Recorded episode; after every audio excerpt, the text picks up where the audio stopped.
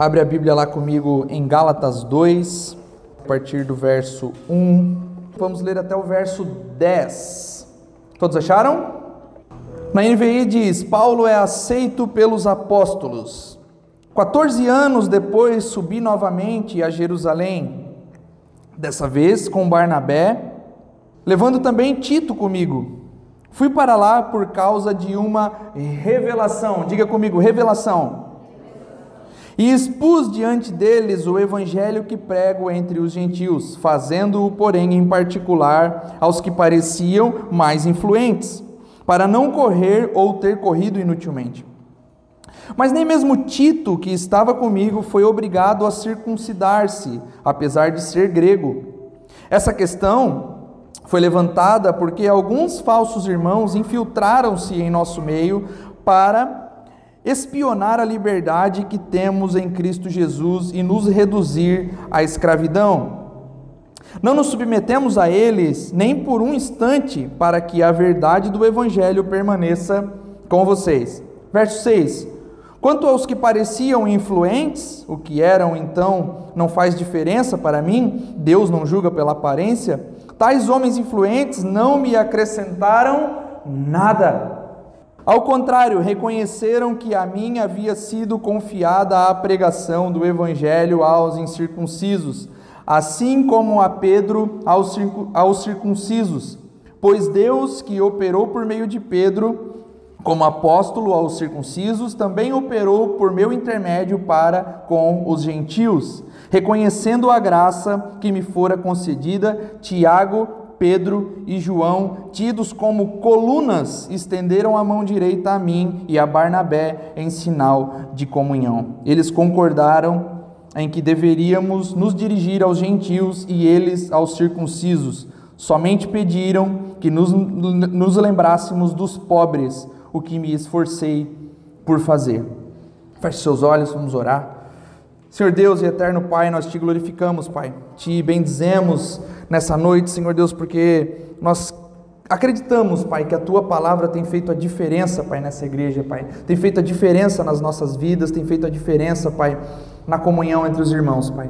Nós te glorificamos, Deus, te damos graças, Senhor Jesus. Já te louvamos com os nossos louvores, já te louvamos com as nossas ofertas, já te louvamos, Senhor Deus, com tudo que temos e o que somos, Senhor Deus, com os nossos cânticos, com as nossas mãos, Pai, com palavras de adoração.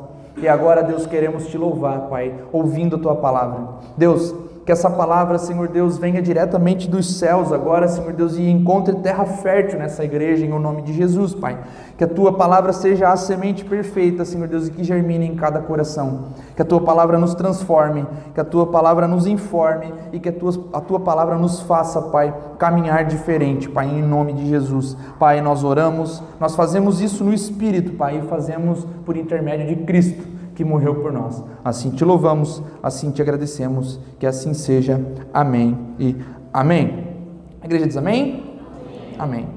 Irmãos, seguimos então na nossa série Gálatas, Anátema, né? Uma exposição de Gálatas. Nós falaremos hoje a respeito da unidade dos irmãos, a unidade da igreja. Nós já viemos é, de duas mensagens onde nós expomos o capítulo 1 inteiro e agora nós vamos continuar no capítulo 2. Lembrando que se você perdeu alguma das mensagens, você pode acessá-las por meio do Spotify, Deezer e assim por diante. Você tem lá nas plataformas para que você possa ouvir. É importante que você ouça algumas vezes mais para que a palavra seja cada vez mais impressa em nossos corações.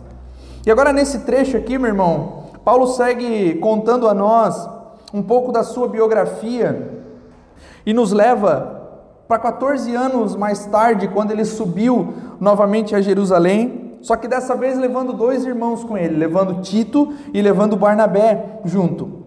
Paulo tinha, meu irmão, uma preocupação que nós já vimos em mensagens anteriores, que era uma preocupação com a mensagem, a pureza do evangelho. Paulo se preocupava com isso. Mas será que Paulo estaria de alguma forma, meu irmão, preocupado por estar ensinando uma mensagem errada? Será que em algum momento Paulo pensou assim: não, eu preciso subir até lá, falar com os irmãos que são os colunas da igreja, porque não sei, eu tenho dúvida aqui, eu não tenho certeza se a mensagem que eu estou ensinando, se a mensagem que eu estou passando aos irmãos é uma mensagem verdadeira.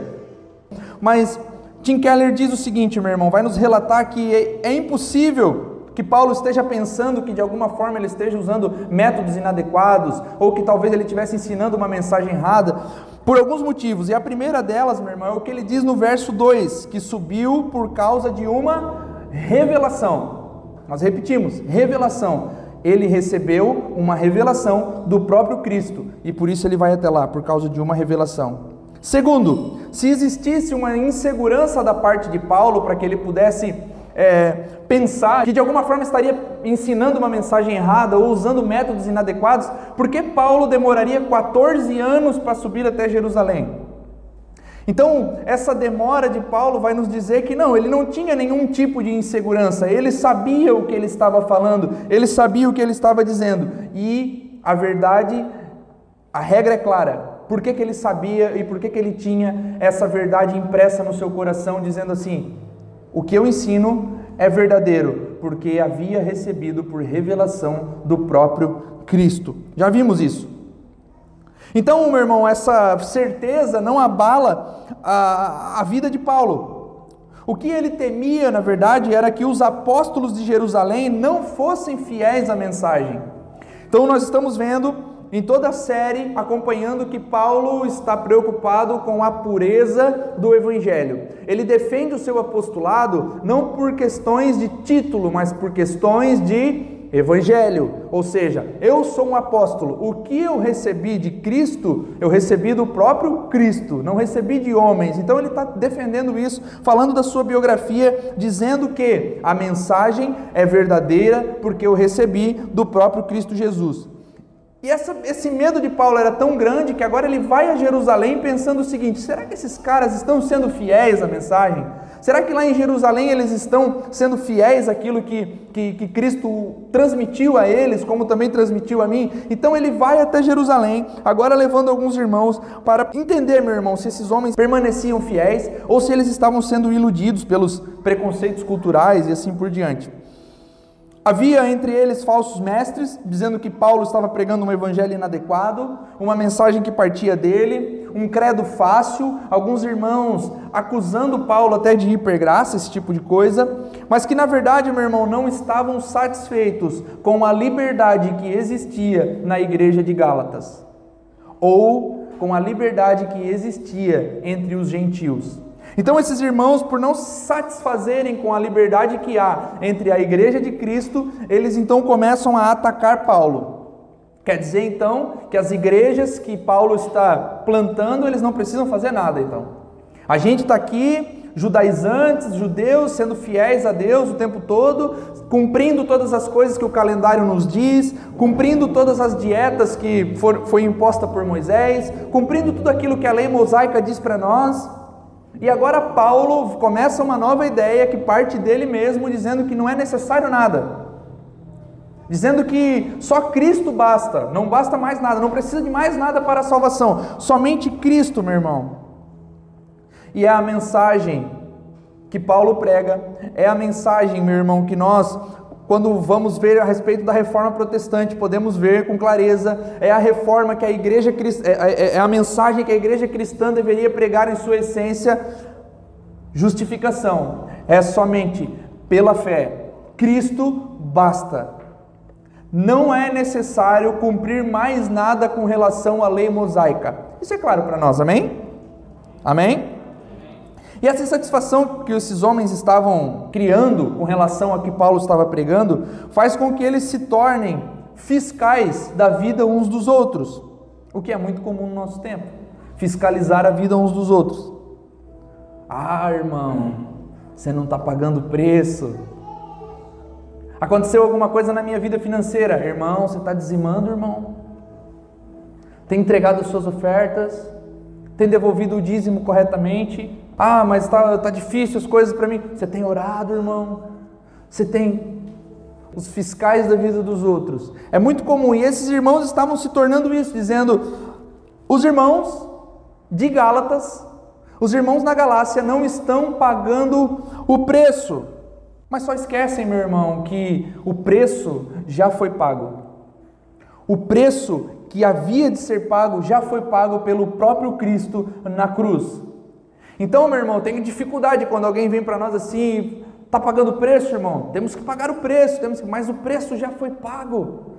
Cristo já pagou esse preço por nós. Não existe mais preço. Amém?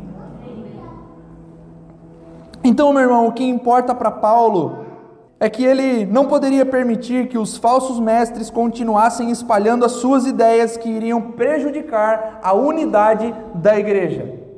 O evangelho é para todos, em todas as culturas. O evangelho é para todo tipo de gente. O evangelho, meu irmão, ele é para todo tipo de raça. O evangelho, ele é para todo tipo de pecador. O evangelho, ele alcança eu e você. Ah, mas nós, né? Estamos aqui limpinhos, com as nossas dívidas em dia, mais ou menos. Mas o Evangelho é para os que estão lá fora também. Alcança os piores pecadores. Alcança, meu irmão, a todos a quais são expostos a mensagem do Evangelho. E o Evangelho tanto é para todos que ele é para todos sem somas sem adereços, sem o que nós já vimos e chamamos de penduricalhos. É Cristo e ponto. Mais nada.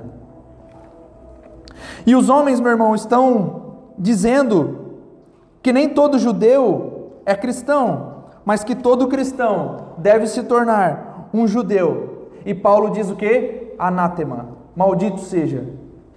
Porque não, não é mais necessário tornar-se nada, é apenas necessário estar em Cristo. Então Paulo diz: anátema, maldito seja todos aqueles que põem adereços na mensagem do Evangelho. E se os apóstolos de Jerusalém tomassem o partido desses homens, se os apóstolos em Jerusalém dissessem assim: não, esses homens estão certos, na verdade, para se tornarmos cristãos, nós precisamos de fato praticarmos a circuncisão, por exemplo. A igreja, meu irmão, teria se dividido. Se esses irmãos em Jerusalém ao, ao menos tolerassem a mensagem desses judaizantes, a igreja teria se tornado duas. E a nossa religião hoje seriam pelo menos duas religiões: os judeus que curtem Cristo, os judeus messiânicos, como são conhecidos, e nós, os cristãos. Mas nós sabemos, meu irmão, que tanto os judeus como gentios que estão em Cristo são cristãos. Tanto judeus como gentios, a partir do momento que são expostos à mensagem do Evangelho e são nascidos de novo, são de fato cristãos. E estranhamente, meu irmão, os apóstolos dos nossos dias, que um amigo meu chama de supóstolos, eles começam os cultos tocando o seu chofar, convidando irmãos para a assembleia solene. Os apóstolos dos nossos dias, meu irmão, adoram a arca da aliança os apóstolos dos nossos dias fazem votos com ofertas. Os apóstolos dos nossos dias fazem com que o irmão beije o anel do apóstolo. Estranhamente, meu irmão, chamados de apóstolos, que quando nós temos um encontro real com a Escritura, nós podemos chamá-los de supóstolos. Já entendemos que não existe mais apóstolo nos nossos dias, amém? E outro detalhe, meu irmão, que, que nós já vimos aqui, Paulo está defendendo o seu apostolado para proteger, proteger a mensagem do Evangelho. E por isso ele vai até Pedro e os outros e expõe o que recebeu por revelação. Ele chega dizendo que é um apóstolo. E deve ser difícil para Pedro e João aceitarem, né? Porque imagina, meu irmão, Pedro, Tiago, João caminharam com Cristo no barquinho, eu ouvi. caminharam com Cristo, andaram com o próprio Jesus, viram Cristo em vida. E agora chega um homem dizendo assim: Eu sou um apóstolo também. Aí Pedro, né, que era mais esquentadinho, meu Deus, que luta, né? Vamos ouvir, vamos ver o que o apóstolo tem a dizer. Aí Paulo faz o seguinte: expõe a mensagem que ele recebeu do próprio Cristo. Aí Pedro diz assim: não tem como não ser um apóstolo, ele recebeu de Cristo. A mensagem é clara e genuína. Como nós podemos ir contra essa mensagem? O que ele está falando é verdade. E o que, eles fazem? não acrescentam nada.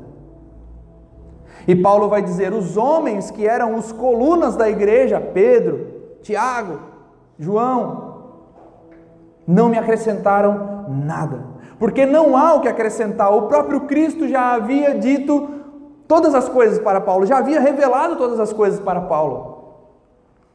É, ele é, ele é um apóstolo mesmo, né? Eles olham um para o outro e dizem, não tenho o que dizer, não tenho o que acrescentar. Ele recebeu de Cristo. Ele, de fato, é um apóstolo. Reconheceram o apostolado de Paulo. Só que, ainda mais maravilhoso, meu irmão, do que expor, Paulo leva um fruto do Evangelho. Paulo leva uma, uma, uma, uma evidência externa do Evangelho. Quem? Tito. Quem era esse cara? Um gentil convertido um gentil que ouviu a mensagem do Evangelho, um gentil que foi achado por Cristo, um gentil, meu irmão, que para o povo judeu não significava muita coisa. Agora, Paulo está dizendo assim: ó, expõe o Evangelho e diz: essa é a mensagem que eu recebi do próprio Cristo. E os homens dizem: é, de fato, ele é um apóstolo, não tenho o que dizer. Cristo revelou todas as coisas para ele. E digo mais: tenho aqui uma evidência externa: Tito. Acho engraçado que quando o Leandro fala, né, que é, imagina assim, tá os irmãos tudo de terno e chega Tito de bermuda e de chinelo. Esse é o resultado do evangelho que eu prego. É uma evidência, é um fruto do evangelho.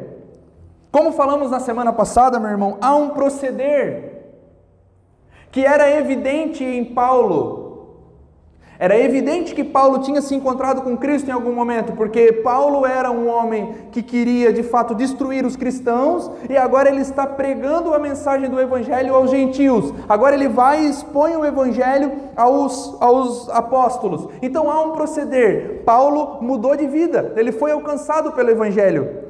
Beleza, ele é um apóstolo, mas tem mais. Esse cara também mudou de vida. Tito. Há um proceder na vida de Tito também. Porque Paulo, meu irmão, ele era um judeu, mas Tito não, Tito era um gentil. E Paulo diz: Olha, eu fui chamado a pregar aos gentios, e a evidência está aqui: é esse cara. Há um proceder, a vida dele mudou, ele foi encontrado por Cristo também. Cristo o resgatou das profundezas do inferno. Cristo o resgatou da sua vida de pecados. Cristo o resgatou da sua falta de entendimento. Cristo salvou esse homem. Aqui há uma evidência. Como meu irmão, se nós começarmos a contar os nossos testemunhos uns para os outros, nós vamos ver as evidências do Evangelho nas nossas vidas. E quando nós não vemos a evidência do Evangelho na vida de alguém, o que, que significa? O que, que significa? O que significa, gente, quando não se vê a evidência do Evangelho na vida de alguém? Como? Não nasceu de novo. Eu me converti ao cristianismo agora, mas eu levo a mesma vida que antes. Não. Me desculpa, irmão, mas você não foi alcançado pela mensagem do Evangelho. Como que nós vimos, meu irmão, de fato, se alguém nasceu de novo ou não? Se não pelas obras. Obras não salvam, amém? Sabemos isso? Mas as obras são a evidência de que o Evangelho alcançou as nossas vidas, de que Jesus nos transformou. Então, quando nós não vemos a evidência, não há uma, uma, uma, uma conversão genuína, a pessoa que nós temos hoje, nos nossos dias, tem muito disso, né? As pessoas que são, acho Jesus legal. Eu acho Jesus massa. Mas achar Jesus massa não salva. Achar Jesus massa não faz ninguém mudar de vida. Achar Jesus massa não nos transforma. O que nos transforma é um encontro real, genuíno, verdadeiro com o Evangelho e uma transformação feita pelo Espírito em nós. Então, quando alguém, os artistas do nosso tempo é muito comum, né? Ah, o fulano se converteu. Será? Vamos esperar para ver.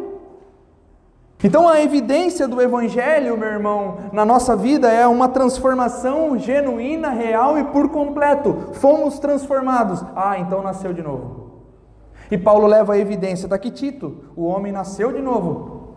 Então, meu irmão, encontra-se neles, tanto em Paulo como em Tito, um proceder. Encontra-se neles o Cristo crucificado. Encontra-se neles, meu irmão, uma mudança de vida. É o famoso contra fatos, não há argumentos. Está aqui o fato. Tito nasceu de novo. E agora a gente vai seguindo na exposição, verso 2. Paulo expõe o evangelho aos mais influentes: Pedro, Tiago, toda a galera ali que estava com ele. Verso 3: Tito não é submetido à circuncisão. Amém? Verso 4: O assunto circuncisão para os gentios era que os falsos mestres estavam levantando. Então, o, o, assunto principal ali era: precisa circuncidar ou não precisa circuncidar?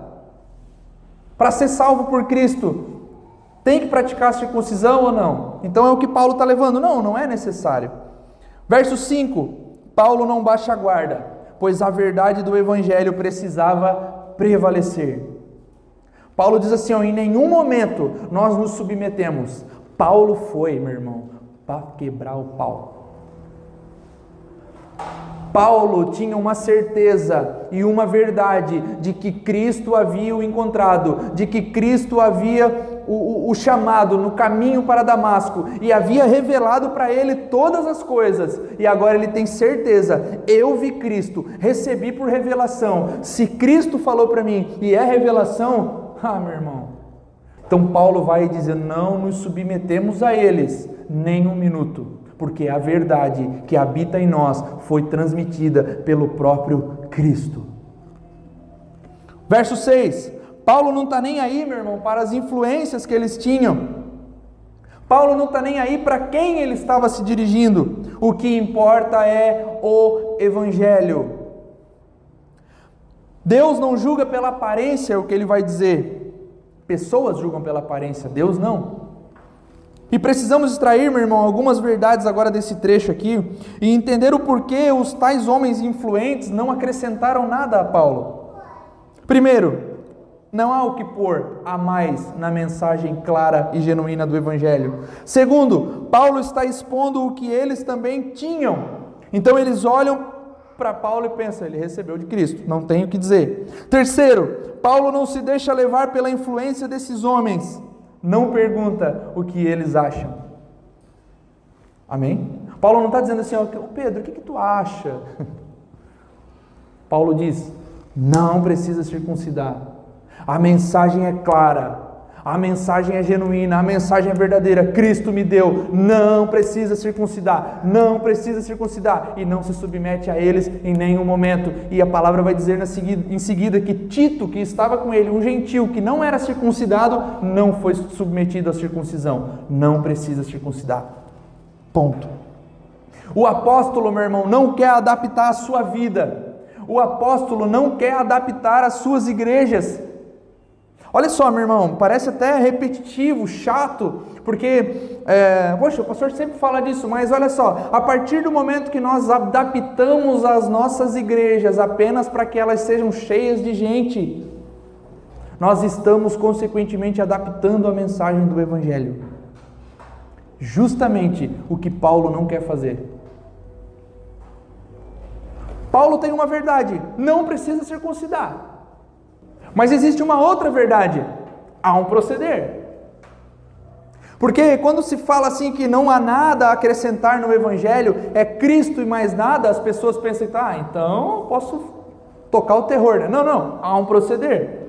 Há uma vida transformada, há uma evidência do Evangelho, e Paulo não está disposto a adaptar a sua vida, e Paulo não está disposto a adaptar as suas igrejas.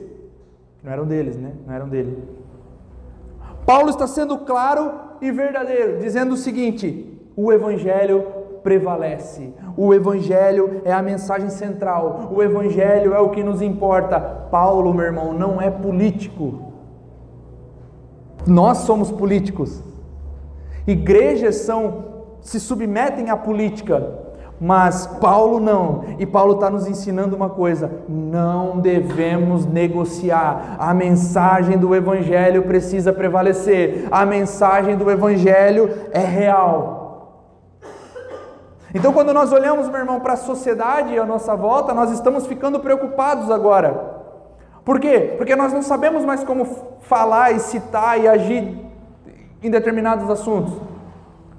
Hoje nós estávamos vendo um jogo de vôlei ali, tinha uma, como é que era o nome? Camisa da Camisa da igualdade de gênero, que é tanto a Itália como o Brasil, um, uma jogadora tinha que usar a mesma camisa da igualdade de gênero. Ou seja, é algo que está na nossa sociedade e nós não sabemos mais como lidar, porque nós, ai meu Deus do céu, se eu falar alguma coisa agora, aí o mundo está chato. Aí, meu irmão, o Evangelho é uma mensagem clara, não podemos negociar. Não podemos ser políticos nesse sentido, dizer, não, não, calma aí, vamos adaptar aqui, vamos. Não. Aqueles que adaptam a mensagem são chamados de longe de mim, irmão.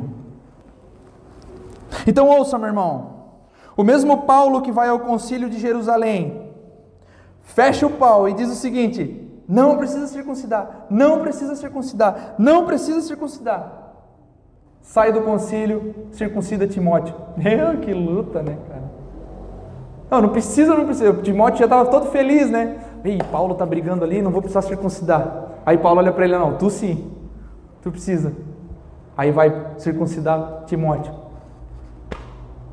Que, que o apóstolo está querendo dizer com isso, meu irmão? 1 Coríntios 9, 22. Tornei-me de tudo para com todos, para que de alguma forma pudesse salvar alguns. O mesmo Paulo diz em 1 Coríntios 6, 12: Tudo me é lícito, mas nem tudo convém. Tudo é permitido, desde que nada nos domine. O que Paulo está dizendo, meu irmão, é assim: ó, Timóteo tinha uma vocação. Qual que era a vocação de Timóteo? Falar aos judeus. E se ele tinha uma, uma vocação ao falar do, aos judeus, ele precisava ser circuncidado porque senão ninguém o ouviria, ninguém o daria ouvidos. Ele era filho de uma mulher judia, ele era criado no judaísmo, então ele é circuncidado para que ele pudesse falar aos gentios, aos judeus. E mais uma vez, o que prevalece, meu irmão, é o evangelho. Paulo diz a Timóteo: você precisa que eles te ouçam. Aonde que nós queremos chegar, meu irmão? Nós podemos ser uma igreja moderna. Nós precisamos falar para o nosso tempo. Nós não precisamos viver em 1800. Nós não precisamos ser é, caretas, desde que a mensagem permaneça inalterada e inabalável. Por que, que nós olhamos para as igrejas hoje, algumas igrejas a gente pensa, pô, mas os caras são quadrado, os caras são quadrado porque é difícil falar ao nosso tempo. É difícil conversar com a nossa atualidade, então os caras preferem andar em 1800 para a mensagem não ser alterada. Então nós olhamos para isso, meu irmão, pensando, pô, eles são legalistas. Não, às vezes eles só não querem alterar a mensagem. Às vezes eles só não querem submeter a igreja a uma alteração de mensagem. Porque como nós já vimos, já estudamos diversas vezes, toda teologia desemboca na eclesiologia. Uma teologia saudável, sadia, vai desembocar numa eclesiologia saudável e sadia. Então, às vezes, os caras olham e pensam: meu, mas a gente não consegue conversar com o nosso tempo, então mantém do jeito que está, todo mundo de calça, de terno e gravata. E... São irmãos? Agora, os anátemas, que se dizem irmãos, mas não são, Paulo diz o seguinte: não senta nem na mesa para comer. Porque quando Paulo está dizendo não sente na roda dos escarnecedores, ele está falando dos irmãos, dos que se dizem irmãos, mas não são irmãos. Aí ele chama anátema, nem come com esses aí. Conversa com todo mundo no teu trabalho, conversa com todo mundo na tua faculdade, mas o que se diz irmão, e não é. O que se diz irmão, mas adapta a mensagem do evangelho, anátema, não chega nem perto. Por isso, meu irmão, às vezes a gente não quer nem comunhão com, com alguns. Então, não, não, obrigado, não quero nem anátema. Amém? Então, como igreja, meu irmão, é legal ter as paredes pretas, É legal surpreender os irmãos que não esperam nada de nós. Ei, essa igreja preta aí. Queria que o Rocha tivesse aqui hoje, ia dizer para ele. Ei, essa igreja de parede preta, ele entrou e. É, mas tem Bíblia, né? Eu, graças a Deus, né, irmão? Então é legal assim surpreender as pessoas que não esperam nada de nós. É legal eles chegarem aqui e verem, caramba, tem Bíblia aqui, tem Evangelho, tem, tem Evangelho, querido, e vai continuar tendo, se Deus quiser, se Deus nos permitir. E eu falo para os irmãos, a partir do momento que não emanar mais evangelho desse púlpito, me chamem no canto, pelo amor de Deus, e dizem, pastor, vai continuar tendo. Então é legal ter essas coisas. Porque na atual situação, meu irmão, as pessoas elas pensam isso de nós porque todos aqueles que pintam a parede de preta se esqueceram do evangelho. Todos aqueles que criam um, um, um culto experience, como a gente fala, se esqueceram do evangelho há muito tempo. Então as pessoas, alguns olham para nós e pensam: hum, será que tem mais uma igreja moderna? Mais uma igreja preta? Meu Deus do céu. Então é legal nós termos isso, meu irmão, mas não negociarmos a mensagem por nem um minuto sequer. Não negociarmos a nossa teologia, a nossa eclesiologia, nem um minuto sequer. A mensagem prevalece. Então, como nós já falamos aqui, meu irmão, como saber se tem evangelho? Basta olhar os frutos. Basta olhar como se porta. Para uma igreja, meu irmão, não é a quantidade de gente, mas a estatura na fé daqueles que a frequentam. Porque juntar gente é fácil, né? Mas agora, a estatura na fé das pessoas é que é difícil. Então, às vezes a gente chega assim, meu, essa igreja está cheia de gente, mas tem evangelho? Não. Mas eu vou lá na, nessa igrejinha aqui, tem 15 pessoas no culto. Tem evangelho? Tem. Ah, então. Então, para uma igreja, meu irmão, o que diz se ela tem evangelho ou não é os frutos. As pessoas sendo transformadas pela mensagem do evangelho. Porque não sou eu que transformo, nem a liderança da igreja, é a mensagem. Na vida de alguém. Basta só nós olharmos as coisas que nós vimos em Tiago. Como saber se uma pessoa nasceu de novo? Olha os frutos. Lê Tiago e olha os frutos. Paulo leva Tito, que muitas vezes, meu irmão, nós deixamos passar na leitura bíblica, nós lemos, a, até já lemos a carta de Tito algumas vezes, mas a gente passa batido, né? não dá muita atenção. Mas se nós dermos a atenção devida, meu irmão, vamos perceber que esse homem representa eu e você. Tito é nós, por quê? Porque ele é um gentil. Porque ele não é do povo judeu. Porque ele é alguém fora dos muros de Israel. E Paulo está dizendo: há salvação fora de Israel. Vejam Tito. E se há salvação fora de Israel, graças a Deus, porque há salvação para mim e para você. Porque Paulo está dizendo o seguinte, assim, meu irmão: não, não é só para os judeus, é para todas as nações. Porque quando Deus chama Abraão, ele diz assim: a partir de ti, todas as nações da terra serão abençoadas. Todas as nações da terra serão abençoadas. Quer dizer, a partir de Abraão viria uma nação por meio do qual nasceria o Messias que abençoaria toda a terra. Eu e você.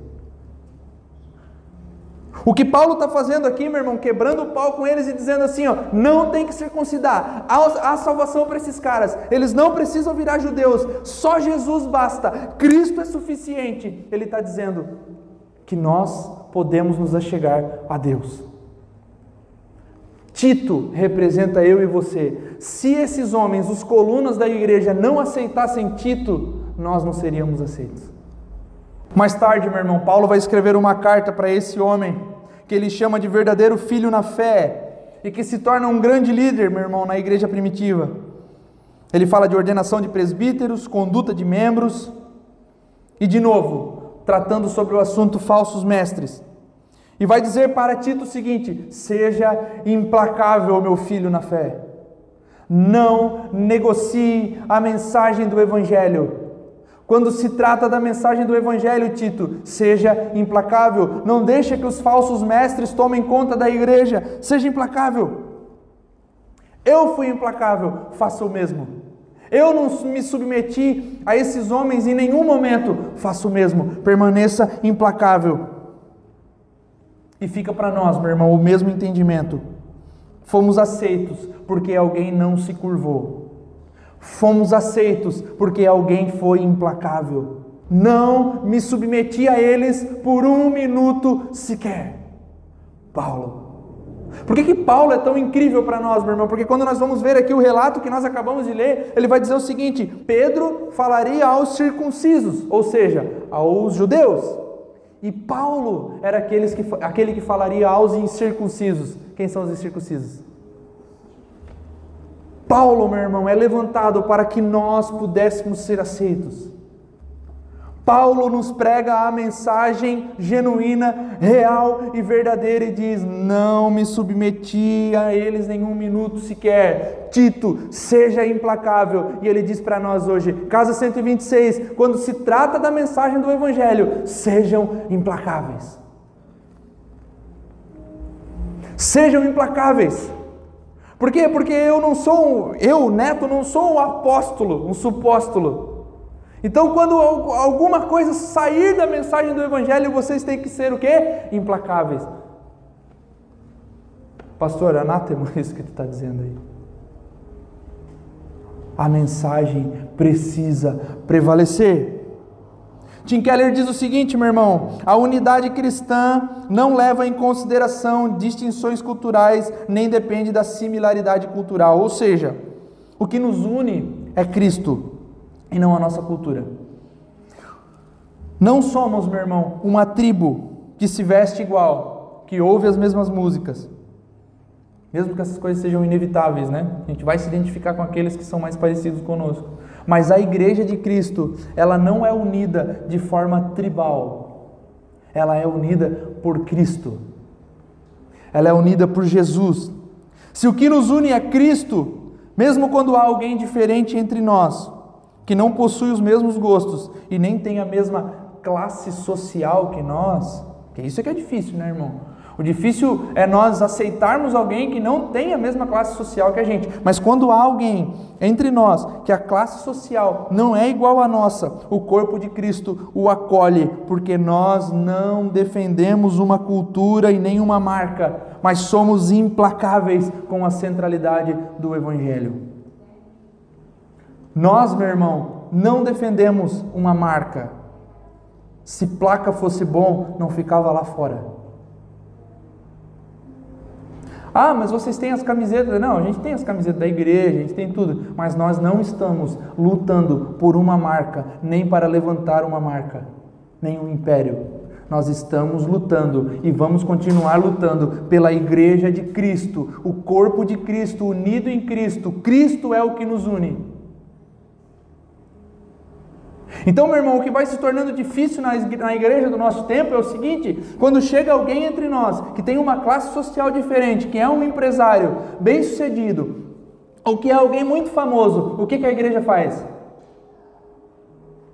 Vem aqui, querido, temos um lugar especial para você aqui. Todos são irmãos, não há privilégio entre nós. O que nos une, meu irmão, não é a nossa tribo, não é o nosso gosto, não é a nossa classe social, não é aquilo que nós ouvimos, não é aquilo que nós somos. O que nos une é Cristo. Por isso que nós vamos falar tantas vezes que a igreja é a união de todas as tribos. Porque nós temos diferentes pessoas, diferentes culturas, diferentes criações, diferentes gostos musicais diferentes estilos de roupa. Um gosta de corrida, o outro é atleta. E tem o Jair. Sacanagem. Brincadeira, Brincadeira mano. Mas é a única. E tem eu. sou pior que o Jair ainda, eu sou sedentário ainda. O Jair ainda faz um jiu-jitsuzinho, né, de vez em quando ali. O que nos une, meu irmão, é Cristo. A igreja grita ao mundo dizendo: somos uma família. Família, uh! Será? Passa por uma dificuldade financeira primeiro e vê se a família te acolhe. Depois fala para o mundo, uh, família. Né? Somos família, meu irmão, realmente unidas em Cristo ou somos família só enquanto nós estamos no meio dessas quatro paredes aqui? Porque é fácil dizer, somos uma grande família, uh, maravilha, beleza. Dificuldade financeira faz com que nós sejamos banidos da família. E experimenta sair da família, experimenta sair desse, debaixo desse teto para você ver a família. Nunca mais te olham na cara. E o alerta, meu irmão, é para que nós não caiamos nesse erro. Se porventura algum irmão sair do nosso meio, que ele continue sendo família, porque ele é um irmão e o que nos une é Cristo. Se algum irmão no nosso meio passar por dificuldade financeira, que nós como igreja possamos acolher, porque ele é irmão e o que nos une é Cristo. Então é o que Paulo está dizendo: o que nos une é Cristo. Deus não julga pela aparência. Deus, meu irmão, não diz assim, ó, ah, eu me identifico com o Cleiton porque a gente veste camisa assim, meio coxinha, assim, igual. Não, não, eu me identifico com ele porque nós somos unidos em Cristo. Nós nos identificamos e somos uma família de fato porque nós somos o corpo de Cristo e somos todos irmãos. Na maioria das vezes nós acabamos fazendo o, o extremo oposto, meu irmão, realmente ao contrário. Se Paulo diz, Deus não julga pela aparência, nós julgamos pela aparência. Assim, meu irmão, caímos em dois erros frequentes. Um, queremos mais comunhão com o ímpio do que com os irmãos na fé. Dois, queremos que todos, que todas as pessoas que entrem nesse lugar, que andam conosco, se encaixem no nosso estereótipo, no nosso jeito de ser. Se vista igual a nós, ande igual a nós. Exemplinho: todo mundo nessa igreja usa gravata, irmão. Você precisa usar a gravatinha também. Todos nessa igreja, meu irmão, não usam barba. Fica a dica, a gente não não tá te forçando a nada, a gente só. Todos usam preto aqui. Logo, nada é obrigado, mas fica claro, meu irmão, que a igreja de Cristo aceita os titos como eles são. Aceita eu e você como nós somos. Chegamos, meu irmão, por vezes arrebentado diante de Cristo e Ele nos aceita. Chegamos às vezes tristes, cabisbaixo, com problemas financeiros e Cristo nos aceita. Se Cristo nos aceita, nós como corpo de Cristo também precisamos aceitar. É o que Paulo, é o que Pedro faz. Oh, Cristo aceitou Tito? Tá, a gente também aceita. Então. Você foi chamado, Paulo, para falar aos, aos gentios? Sim. Cristo aceita Tito? Aceita. Então nós também aceitamos. Não precisa circuncidar então? Não, não precisa. Se Cristo aceita. Então, meu irmão, o fato é, não precisamos fazer nada. Cristo já fez tudo. Lembra do começo? Precisamos pagar o preço.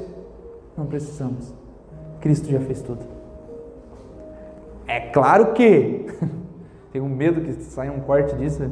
Ah, lá eles são bem libertininhos lá. É claro que há um proceder depois que somos alcançados por Cristo.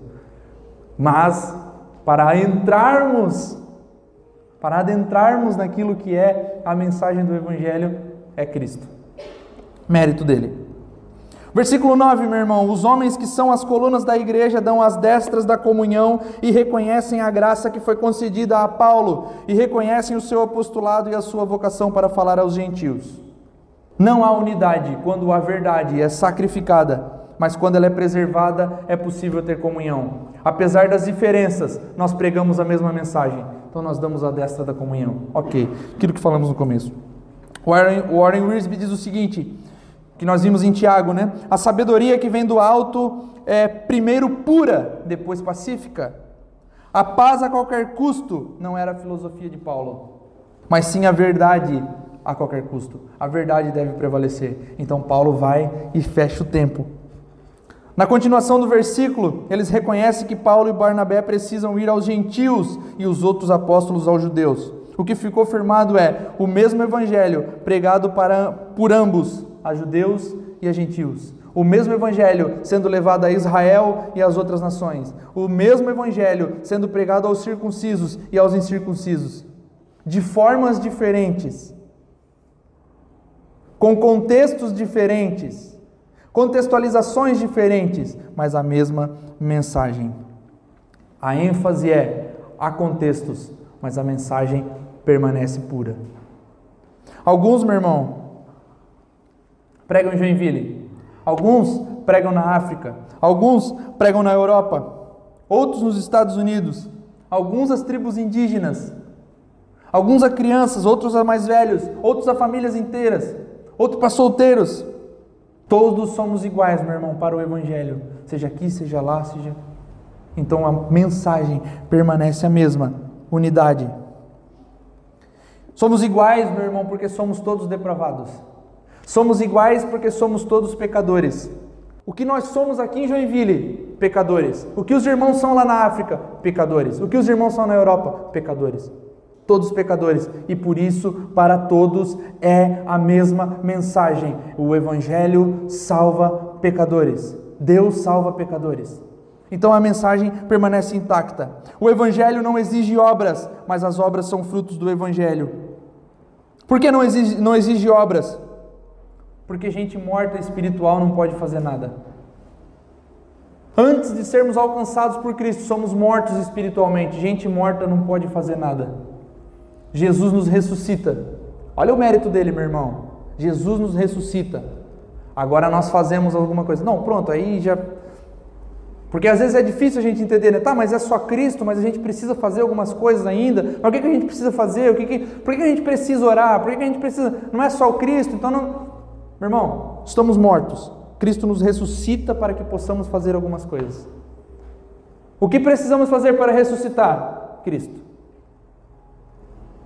Mais nada. Ah, mas para eu ressuscitar eu preciso de Cristo mais o dízimo. Não, o morto não faz nada. O morto está morto. Então Cristo nos levanta, nos põe de pé e diz: Agora sim, querido. Ah, então, meu irmão, não há exigência e sim evidência do Evangelho. Tudo o que Deus deseja de nós, tudo, presta atenção nisso, tudo o que Deus deseja de nós, Ele mesmo, em Sua soberana vontade, já nos deu em Jesus. Tudo o que Deus deseja de nós, Ele, em Sua soberana vontade, já nos deu em Jesus. Deus pede santidade, mas Ele já nos deu santidade em Jesus. Deus pede, meu irmão, que nós amemos uns aos outros, mas a gente não consegue. E por isso somos providos de amor em Jesus e unidos por Cristo. Unidade novamente. Eu odeio meu irmão por tantos motivos, é, ele tem tantos outros para te odiar também. Porque se dependesse só de nós, nós odiaríamos uns aos outros mutuamente. Por que nos amamos? Porque nós conseguimos isso em Cristo. Deus nos deu isso em Cristo, por isso conseguimos nos amar mutuamente. Então, se Ele pede de nós, amem uns aos outros, Ele já nos concedeu em Jesus. Por que, que nós conseguimos fazer tantas coisas por Jesus? Por que, que nós conseguimos, meu irmão, orar a Deus? Por Jesus. Por que, que nós conseguimos nos achegar ao Pai? Por Cristo. Por que, que nós conseguimos viver em santidade por Jesus? Então, tudo que Deus pede de nós, Ele já nos concede em Cristo. Versículo 10, meu irmão, a gente vai caminhando para encerrar aqui. Então, Paulo está falando da unidade e que Deus não se importa com a aparência, então nós não devemos nos importar, nem olhar para a cultura, nem para a raça. E curiosamente, meu irmão, os irmãos pediram a Paulo apenas uma coisa: o que, que foi? Eles não acrescentaram nada a Paulo, mas eles pediram uma coisa. Qual que foi essa coisa? Fala mais alto. Lembrar dos pobres. Eles não me acrescentaram nada, só me deram uma dica. Lembre-se dos pobres. Lembre-se dos pobres. Paulo fala para eles, meu irmão, de unidade. E eles pedem unidade e dão as destras em símbolo de unidade. Paulo pede unidade porque ele está dizendo assim: olha só, Tito é gentil, mas ele é aceito, somos unidos. Aí Paulo diz, aí eles vão dizer assim: então, Paulo, lembre dos pobres, porque eles também são aceitos por Cristo. Se Tito é aceito, os pobres também, unidade daqui, unidade daqui. E o que, que eles fazem? Estamos todos juntos? Estamos. Dão as destras em comunhão. Unidade. A unidade dos irmãos prevalece. A unidade pelo Evangelho prevalece. Não olhemos para a classe social. O mais rico não pode ter privilégio. Precisamos olhar para os pobres. Os pobres também são irmãos. Os pobres também são aceitos por Cristo. Os que possuem muito são tão arrogantes que ofertam para tentar fazer algo bom, meu irmão, e nós conhecemos alguns assim. Ofertam para tentar se redimir de alguns pecados. não vai dar certo. A gente aceita. Ah, eu sou rico, quero ofertar. Não, a gente aceita. Mas eu vou te dizer, para ti não vai fazer diferença. Ah, eu, né, eu lembro da igreja. Beleza, irmão. Sabe por que a gente aceita? Sabe por que a gente aceita, irmão? Porque a gente vai olhar para os pobres. Não adianta, pode dar todo o teu dinheiro. Se não tiver Cristo. Vamos até Gálatas 6, meu irmão. Gálatas 6, 10. Portanto, enquanto temos oportunidade, façamos o bem a todos, especialmente os da família da fé. Façamos o bem a todos, especialmente os da família da fé. É aquela máxima, né, irmão, que falamos sempre aqui. Sempre no período de oferta a gente fala esse tipo de coisa. Quem não tem o que oferecer, precisa receber. Quem não oferece porque não tem como dar, precisa receber. Então aquela história assim, ah, eu estou desempregado. Meu irmão, você está dizimando? Está dizimando, irmão? É óbvio que não está, irmão. O irmão está desempregado. Então alguém passando por dificuldade financeira, nossa primeira pergunta para ele não deveria ser, está dizimando? Deveria ser, está precisando de alguma coisa, irmão? Está com as contas pagas? Pagou a luz da tua casa esse mês? Tenho que comer, irmão? Paulo está dizendo o seguinte, meu irmão: cuidem dos pobres, principalmente os da família na fé, principalmente os domésticos da fé. Onde eu quero chegar, meu irmão? Às vezes a gente cuida tanto, quer, quer olhar tanto, ah, é obras sociais, obras sociais, tal, aquela coisa. Mano, tem um cara do teu lado, sentado no culto, passando dificuldade. Faz uma obra social aqui, é o que Paulo está dizendo. Primeiro, os domésticos da fé. Depois a gente olha lá para fora. Depois a gente faz lá fora. Meu irmão, para a gente finalizar de vez, eu acho que a igreja deveria fazer algumas coisas. Meu irmão, você acha que a igreja deveria fazer alguma coisa? Então faça você. Eu acho que a igreja deveria ter obras sociais. Arde no teu coração? Arde, então faz. Unidade. A igreja é responsabilidade nossa. Ah, mas teve um irmão passando dificuldade lá e a igreja não ajudou. Por que tu não ajudou? Ah, eu não, né? Achei que era responsabilidade do pastor. Meu irmão, nós somos responsáveis pela igreja. Somos responsáveis por receber as pessoas, somos responsáveis por mandar embora quando, necess... quando necessário, somos responsáveis por repreender as pessoas quando elas estão em pecados e somos responsáveis por ajudar quando elas estão passando necessidade. Unidade dos irmãos. Paulo vai falar o tempo todo sobre unidade dos irmãos. Ele vai até Jerusalém por uma única coisa: unidade entre os irmãos. Fala para os apóstolos: aceitamos Tito? Aceitamos, pela unidade. Cuidem dos pobres? Sim, pela unidade. E damos as destras em unidade. Nós, meu irmão, somos uma unidade constituída por Cristo. Somos unidos e arraigados, enraizados em Cristo Jesus. É o que Paulo fala aqui. Amém? Aplauda o nome do Senhor, se coloque de pé.